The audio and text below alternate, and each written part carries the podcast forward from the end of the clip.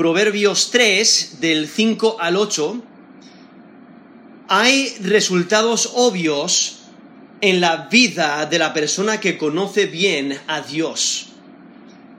Hay resultados obvios en la vida de la persona que conoce bien a Dios.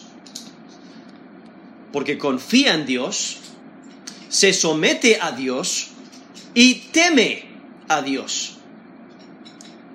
Aquí en Proverbios 3, desde el versículo 5 al versículo 8, que es el texto que, que estamos considerando, vemos estos resultados de realmente conocer a Dios de cerca. Porque cuando conocemos a Dios de cerca, nos damos cuenta de que es confiable. Y por ello nos sometemos a Él y le tememos. Y porque le tememos, nos apartamos del mal. Porque Él es un Dios santo y justo y perfecto.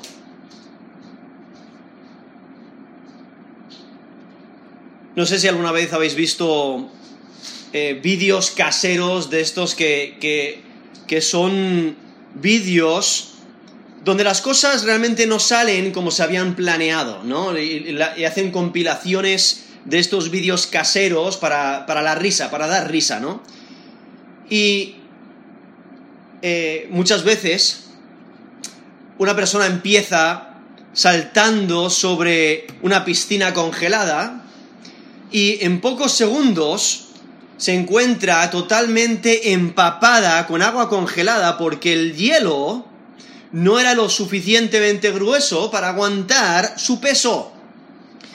O, cuántos confían en sus habilidades de montar en un monopatín, de montar en una bicicleta, de montar una, motocicleta o de montar a un caballo eh, y se caen acabando eh, heridos y dañados? ¿O cuántos saltan a los hombros de, sus amigos creyendo que les van a sostener y caen de cara al suelo? ¿No? Hay estos vídeos que, que eh, donde las cosas no salen tan bien como se planearon. Pero lo que demuestran es que muchas veces confiamos en cosas que no son fiables confiamos en algo y, depositamos nuestra confianza y, estamos dispuestos a poner nuestro peso, como esas personas que ponen su peso sobre el hielo, o se tiran a los brazos de sus amigos, o, creen y confían en sus habilidades, pero todas esas cosas no son confiables, porque a veces fallan. Pero aquí en Proverbios 3, desde el versículo 5 al versículo 8, este texto nos exhorta a confiar por completo en alguien que sí es confiable. Y aquí en Proverbios 3, versículo 5 dice, fíate de Jehová, de todo tu corazón, y no te apoyes en tu propia prudencia. Reconócelo en todos tus caminos, y Él enderezará tus veredas. No seas sabio en tu propia opinión, teme a Jehová y apártate del mal, porque será medicina a tu cuerpo y refrigerio para tus huesos. Estos Proverbios 3 del 5 al 8. Y vemos eh, cómo empieza con este este resultado obvio de aquel que confía, ah, de aquel que conoce a Dios de cerca, porque confía en Dios. Ese, término ha traducido fíate, ¿no? Es la idea de estar lleno de confianza, o sea, depositas toda tu confianza, y aquí nos exhorta a, a confiar, realmente es un mandato, es un imperativo, nos manda a confiar, a estar llenos de confianza en Yahweh nuestro Dios. Y aquí lo presenta de una manera positiva, dice, fíate de Jehová de todo tu corazón, y de manera negativa, cuando dice, no te apoyes en tu propia prudencia. Y lo que nos está presentando es que debemos de tomar una decisión en quién vamos a confiar. Y debemos de decidir rechazar otras posibles lealtades. Es confiar en alguien que es más competente, más competente que tú. Realmente, si piensas en, en un bebé, un bebé recién nacido es un gran ejemplo de confianza. Porque ¿qué es lo que hace el bebé cuando, cuando nace? O sea, hay un doctor que acaba de asistir un parto y está por poner el bebé en las manos de sus padres. El bebé no empieza a gritar como un loco diciendo, espérate, ¿a dónde vas? No, no, no, no, no. ¿Qué estás pensando? ¿No te das cuenta que, no confío en, esa pareja? No, no, confío en que me van a cuidar bien. Eh, no confío en que sepan cómo cuidar de mí. Quiero que me encuentres otros padres que tengan mis intereses por encima de los suyos, etc. No, eso no ocurre. ¿Qué, qué actitud se puede percibir en un bebé? Completa confianza. ¿Por qué? Porque depende por completo en otras personas. Depende por completo de, sus padres. Tiene que confiar. Y, está tranquilo, está eh, en paz, descansando porque confía. Esa es la confianza que el creyente debe de tener en Dios. Por eso aquí nos dice, fíate de Jehová de todo tu corazón. O sea, es confiar por completo en la seguridad que Dios provee. Entonces, no es confiar en otras cosas, porque hay muchas cosas en las que puedes confiar. Puedes confiar en tus fuerzas, porque quizás, bueno, tienes muchas energías. Puedes confiar en tus habilidades, porque, bueno, se te dan bien las cosas. Puedes confiar en tus amigos porque, bueno, les has contado de todo. Les has contado todos tus secretos. Puedes confiar en tu familia porque, bueno, van a estar siempre a tu lado, ¿no? O eh, podrías confiar en tu dinero para sacarte de tus problemas. Podrías confiar en tu salud eh, para hacer más de lo que debes de hacer. Y trabajar más de lo que debes de trabajar, confiando que tu salud te va a llevar a, lograr esas metas que tienes. Quizás puedes confiar en tu intelecto para pasar tus, tus exámenes. O puedes confiar en tu apariencia porque tienes un perfil interesante en las redes sociales. O puedes confiar en tus pertenencias para quedar bien con la gente. O puedes confiar en tu sabiduría para organizar tu vida. O quizás confiar en tus planes porque bueno, es que no hay nadie más listo que tú. O puedes confiar en tus recursos porque piensas que tú puedes solo. O sea, hay muchas cosas en las cuales puedes confiar. Pero aquí en Proverbios 3, versículo 5, nos manda a confiar exclusivamente en Dios. Hay que reconocer la falta de nuestros recursos propios y al hacer eso, al humillarnos delante de Dios, eso abre la puerta al poder y a la sabiduría de Dios. El creyente no debe de depender de su entendimiento humano.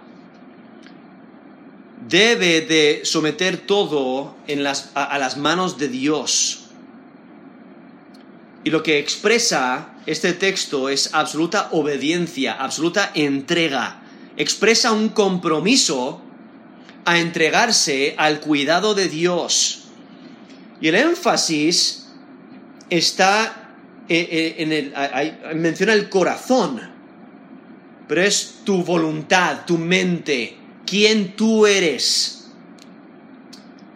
Ahora, aquí no está menospreciando la enseñanza de la sabiduría, no hay que crecer en sabiduría, hay que recibir instrucción, pero aquel que realmente es sabio conoce sus límites y conoce su necesidad de Dios porque la sabiduría es un regalo de Dios. Nos dice Proverbios 2.6, porque Jehová da la sabiduría, y de su boca viene el conocimiento y la inteligencia. Eso es Proverbios 2, versículo 6. Y es que para obtener sabiduría divina es necesario temer a Dios. Nos dice Proverbios 9, versículo 10, el temor de Jehová es el principio de la sabiduría y el conocimiento del Santísimo es la inteligencia. Esos Proverbios 9, versículo 10. O sea, para poder tener sabiduría, esa sabiduría que Dios da, primero tienes que temer a Dios. Y entonces, eh, cuando temes a Dios, recibes esa sabiduría divina, ese conocimiento de Dios, o sea, ese, el conocer bien a Dios, creces en tu temor eh, de Dios. Y es que el que teme a Dios tiene sabiduría dada por Dios. Y el que tiene sabiduría dada por Dios no confía en sí mismo, no confía en su sabiduría, sino que depende por completo en Dios. depende de completo de Dios. Y es que el, que realmente es sabio reconoce que su sabiduría viene de Dios. Por ello, no confía en sí mismo. Y por ello nos, nos dice aquí, Proverbios 3.5, fíate de Jehová de todo tu corazón y no, no te apoyes en tu propia prudencia. O sea, no descanses en tu propio intelecto, en tus recursos, en, y aquí en tu prudencia es en tu propia sabiduría, en tu entendimiento, no te apoyes en ello.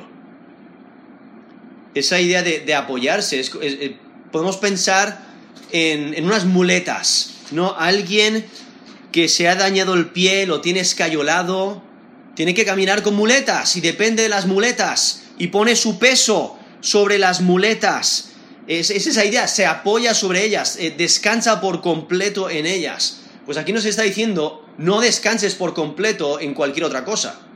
Debes descansar por completo en Dios y en su sabiduría. Porque si afirmas que tú eres sabio, realmente te estás poniendo por encima de Dios.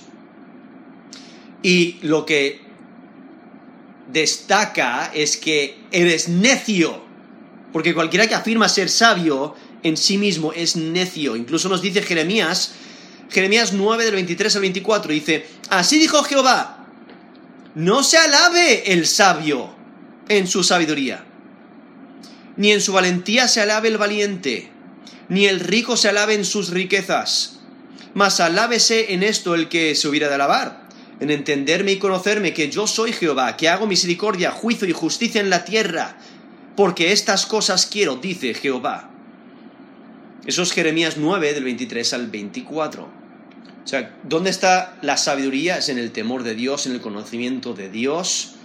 Y entonces, si tú dices ser sabio por ti mismo, realmente estás eh, rechazando esa esa sabiduría dada por Dios y realmente estás mostrando tu necedad. Pero realmente está haciendo un contraste entre la sabiduría de Dios y la sabiduría del mundo. Es que debemos de rechazar la dependencia en uno mismo y debemos de confiar en Dios y en la sabiduría de sus caminos. Porque la sabiduría de Dios es mucho mayor que la nuestra. Nos dice Isaías 55 del 8 al 9, porque mis pensamientos no son vuestros pensamientos, ni vuestros caminos mis caminos, dijo Jehová. Como son más altos los cielos que la tierra, así son mis caminos más altos que vuestros caminos, y mis pensamientos más que vuestros pensamientos. Eso es Isaías 55 del 8 al 9. En Romanos 11 del 33 al 36 dice, Oh profundidad de las riquezas de la sabiduría y de la ciencia de Dios. Cuán insondables son sus juicios e inescrutables sus caminos. Porque ¿quién entendió la mente del Señor? ¿O quién fue su consejero? ¿O quién le dio a él primero para que le fuese recompensado? Porque de él y por él y para él son todas las cosas, a él sea la gloria por los siglos de los siglos. Amén. Eso es Romanos 11 del 33 al, al 36, donde el apóstol Pablo, inspirado por Dios, se, se maravilla de la gran sabiduría de Dios, que es mucho mayor que la nuestra. Y por ello debemos de confiar en la sabiduría de Dios, debemos de confiar en sus promesas y renunciar a confiar en nosotros mismos. Por eso dice aquí Proverbios 3, 5, fíate de Jehová de todo tu corazón y no te apoyes en tu propia prudencia. O sea, confía en Dios y no confíes en ti mismo, ni en tu sabiduría. Y en versículo 6 vemos otro resultado. O sea, no solamente hay que confiar en Dios, como nos menciona el versículo 5, sino el versículo 6 también debemos de someternos a Dios.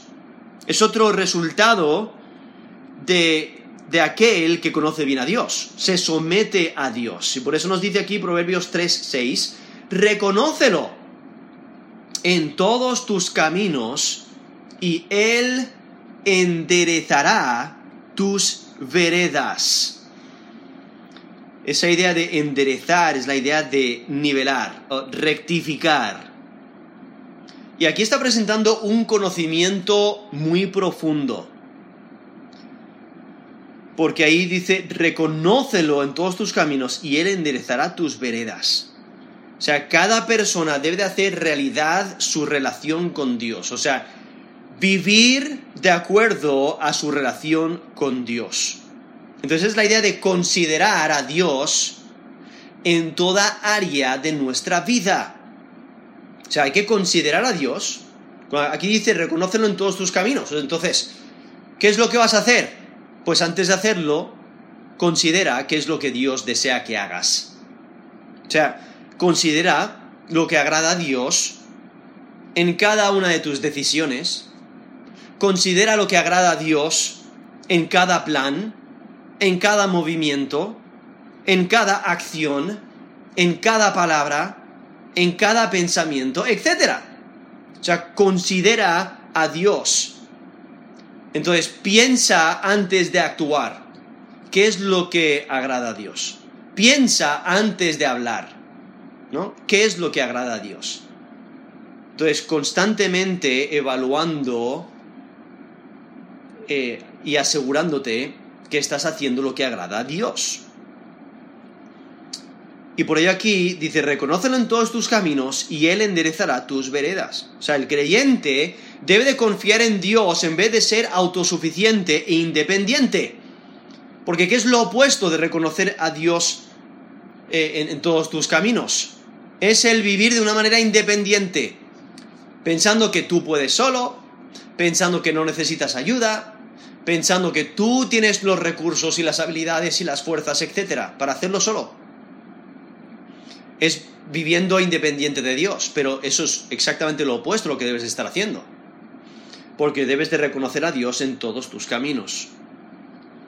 Entonces debes de confiar continuamente en Dios y por ello te sometes a Dios y sometes tus planes a sus planes y entonces el resultado de andar con confianza en Dios es la rectitud. Por eso nos dice, vemos aquí el resultado, la recompensa es que Dios enderezará tus veredas. Por eso dice, y Él, esto es la última frase del versículo 6, eh, estos Proverbios 3, 6, y Él enderezará tus veredas. Y aquí vemos cómo Dios nos ayuda en nuestra vida. Él no está prometiendo una vida sin problemas, sino una vida recta y provechosa. Dios hace recto tu camino. Y en, en versículo 7 nos menciona que te aparta del mal. La última, la última frase las últimas tres palabras dice, apártate del mal. ¿Eso cómo puede ocurrir? Bueno, cuando temes a Dios, nos dice el versículo 7, pero es también porque Dios endereza tus veredas, como nos menciona aquí el versículo 6. O sea, el conocimiento de Dios aparta del pecado y eso hace que tus caminos sean rectos. Y es que cuando te abandonas en los brazos de Dios, Él te cuida. Cuando le obedeces y te apoyas por completo en Dios, Él te guía. Dios guía a pesar de las dificultades y los obstáculos en la vida. Y cuando vives para Dios, Él te mantiene en su voluntad. Y es que el creyente debe someter todas sus decisiones a Dios. Los caminos rectos, estas veredas rectas, eh, realmente contrastan con los caminos torcidos del malo. En Proverbios 2, del 12 al 15, dice, eh, y está hablando de la sabiduría, los beneficios de la sabiduría, y nos dice, para librarte del mal camino, de los hombres que hablan perversidades, que dejan los caminos derechos, para andar por sendas tenebrosas, que se alegran haciendo el mal, que se huelgan en las perversidades del vicio, cuyas veredas son torcidas y torcidos sus caminos. Los Proverbios 2 del 12 al 15. Viendo esos caminos torcidos de, de, aquellos que andan en maldad, o sea, los caminos torcidos del malo. Pero es, es un contraste con estas veredas rectas, las cuales son el resultado de reconocer a Dios en todos tus caminos, porque andas paso a paso agradando a Dios. y es que debemos de someter a Dios todas nuestras decisiones de la vida. Y por ahí vemos aquí eh, estos resultados obvios en la vida de la persona que conoce bien a Dios. Porque confía en Dios, se somete a Dios, pero también teme a Dios. Y lo vemos aquí el versículo 7 al versículo 8. Que teme a Dios y lo refleja en su vida, apartándose del mal porque nos dice, no, no seas sabio en tu propia opinión. Teme a Jehová y apártate del mal, porque será medicina a tu cuerpo y refrigerio para tus huesos.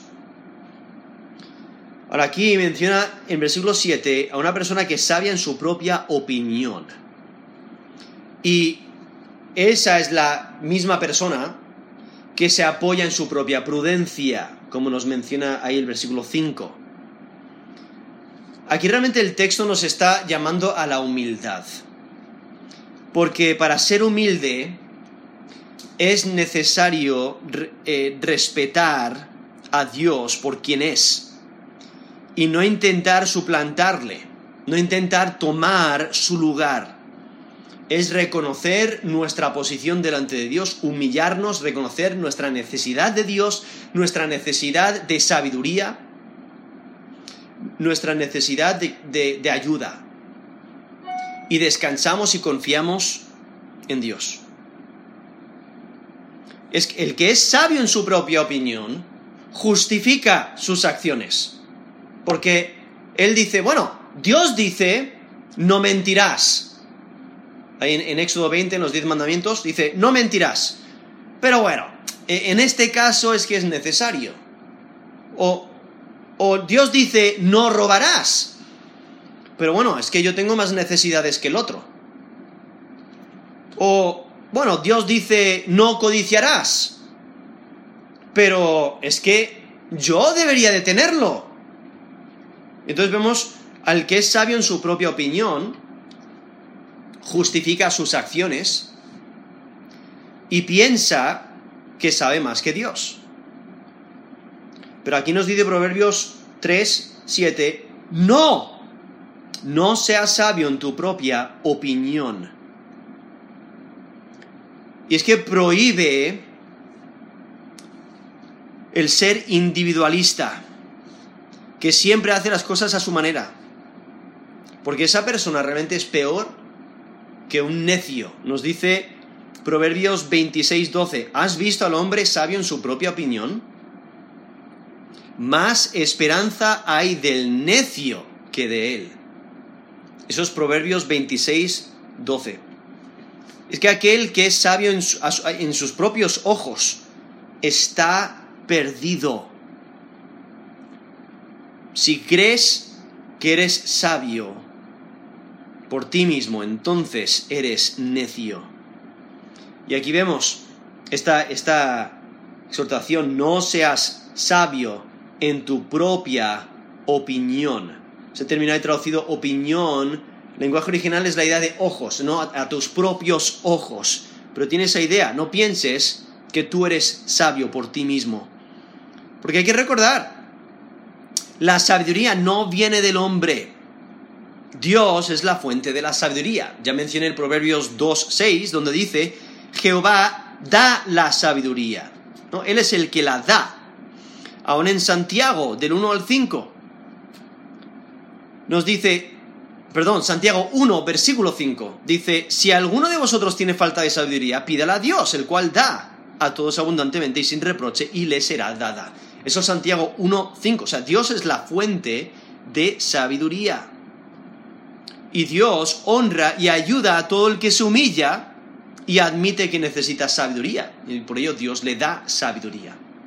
Pero aquel que tiene esa sabiduría divina, se da cuenta de su necesidad de Dios y por ello no se exalta a sí mismo pensando que tiene sabiduría. Y es que lo opuesto a ser sabio eh, es el, ser sabio en sus propios ojos. Y, el, y, lo opuesto a, ser sabio en sus propios ojos es el temor de, de Yahweh. Si temes a Yahweh, no vas a ser sabio a tus propios ojos. Por eso nos dice Proverbios 1.7, el principio de la sabiduría es el temor de Jehová. Los insensatos desprecian la sabiduría y la enseñanza. Y es que el creyente debe rechazar la sabiduría del mundo y buscar a Dios. Porque cuando uno teme a Dios, crece en su conocimiento de Dios. Y cuando uno teme a Dios, aprende a odiar el mal porque Dios odia el mal, porque Él es santo. Y cuando eh, creces en tu conocimiento de Dios y te acercas a Él, creces en tu conocimiento de la santidad de Dios y por ello te apartas del mal y odias el mal. Por eso nos dice aquí en Proverbios 3, versículo 7, teme a Jehová y apártate del mal.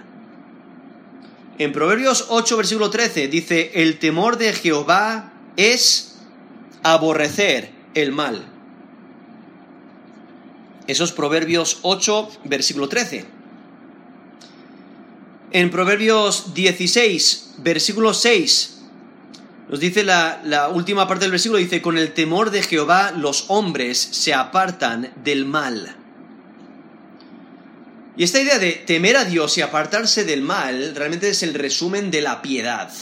O sea, el vivir de una manera que es agradable delante de Dios, ¿cómo ocurre cuando temes a Dios y, te apartas del mal? Y es que el temor de Dios coloca nuestras habilidades y nuestros recursos en la perspectiva correcta. Y es que debemos de evaluar lo bueno y lo malo de acuerdo al estándar de Dios no pensar que nosotros somos el estándar y que eh, nosotros somos los que tenemos la sabiduría y hay que evaluarlo todo conforme a nuestra sabiduría. No, sino que debemos de evaluarlo todo conforme al estándar de Dios, conforme a su palabra. Y entonces vemos el resultado, lo que ocurre cuando temes a Dios y te apartas del mal, vives en, en, de esa manera, no temiendo a Dios y apartándote del mal, ¿qué es lo que ocurre? Versículo 8 dice, porque será medicina tu cuerpo y refrigerio para tus huesos. Y aquí se está refiriendo a la persona que, que vive en el temor de Dios y se aparta del mal. Porque ¿qué es lo que ocurre cuando pecas? O sea, el pecado destruye. Pecado te lleva a la muerte. El pecado daña. Incluso el salmista en Salmo 38, versículo 3 dice, Nada hay sano en mi carne a causa de tu ira, ni hay paz en mis huesos a causa de mi pecado. Eso es Salmo 38, versículo 3, donde el salmista está sufriendo por su pecado. O en Salmo 51, versículo 8, donde eh, el salmista, en este caso es el, eh, el rey David, que escribe este salmo después de su pecado con Betsabé y haber eh, adulterado con Betsabé, haber matado a Urias y haberlo escondido. Dice, hazme oír gozo y alegría y se recrearán los huesos que has abatido. Eso es Salmo 51, versículo 8. O sea, el, el salmista, el rey David, está sufriendo por su pecado. El pecado le daña. Aún el Salmo 32, vemos al salmista eh, donde él se describe a sí mismo envejeciéndose. Dice, mientras callé, esto es Salmo 32 del 3 al 4, mientras callé se envejecieron mis huesos en mi gemir todo el día, porque de día y de noche se agravó sobre mí tu mano, se volvió mi verdor en sequedades de verano. Es Salmo 32 del 3 al 4, viendo cómo el pecado daña y destruye y te seca. Pero aquí vemos, volviendo aquí a Proverbios 3, versículo 8, ¿Qué es lo que pasa cuando vives en el temor de Dios? Cuando vives apartado del mal, cuando vives en piedad. Nos dice, porque será medicina a tu cuerpo y refrigerio para tus huesos. Esa idea de refrigerio para tus huesos tiene la idea de una renovación, renovación para el cuerpo. Y es que la rectitud tiene un efecto positivo sobre el cuerpo la rectitud y la conciencia limpia traen salud. Por eso nos dice Proverbios 4:22, dice, porque son vida a los que las hallan y medicina a todo su cuerpo. Ahí hablando de la sabiduría que Dios da, esos Proverbios 4:22. Y es que una relación correcta con Dios conduce a un estado de bienestar físico y mental. Y por ello proveen eh, ahí nos dice en Proverbios 3, versículo 8, medicina a tu cuerpo y refrigerio para tus huesos. Como cuando tienes esa dolencia y te, te, untan esa medicina que te alivia ese dolor. O aun cuando eh, necesitas refrigerio. O sea, puedes pensar en un día caluroso después de hacer deporte en el sol y estás seco y te faltan las fuerzas, te fallan, necesitas agua inmediatamente. ¿Qué es lo que haces? Bebes agua, quizás eh, eh, te, duchas después o te, tiras a una piscina y ¿qué, ¿qué, es lo que ocurre? Te refresca. Es, es refrigerio para tus huesos, para tu cuerpo. ¿eh? Esas, e, eso es lo que ocurre cuando vives en el temor de Dios y te apartas del mal. Aquí en este texto que estamos considerando, aquí en Proverbios 3, del 5 al 8, vemos estos resultados obvios en la vida de la persona que conoce bien a Dios, porque confía en Dios, se somete a Dios y teme a Dios. Y lo que hay que considerar es cómo vivimos nuestra vida. ¿Realmente reflejamos que conocemos bien a Dios? O sea, ¿somos ejemplares en nuestra confianza en Dios? ¿Somos ejemplares en cómo nos sometemos a Dios? ¿Somos ejemplares en cómo tememos a Dios? O sea, considera, ¿agradas a Dios con todo lo que haces en tu vida? ¿Te sometes a Dios en vez de a tus placeres? ¿Confías en Dios más que en otras cosas? Cuando el mundo te intenta arrastrar a buscar el mal, ¿te apartas del mal y vives en el temor de Dios? ¿Usas tu tiempo para Dios? ¿Haces planes considerando a Dios? ¿Vives para dar gloria a Dios? el temor de Dios te aparta del mal. Y, por ello, cuando vives en ese conocimiento de Dios, eso es lo que vas a reflejar. Pero también vas a reflejar esa confianza en Dios y esa sumisión a Dios en toda área de tu vida. Y por ello debemos de considerar nuestra vida. ¿Qué es lo que reflejamos? ¿Realmente confiamos en Dios como deberíamos? ¿Nos sometemos a Dios como deberíamos? ¿Tememos a Dios como deberíamos? ¿Realmente conocemos a Dios como deberíamos? Vamos a terminar en oración.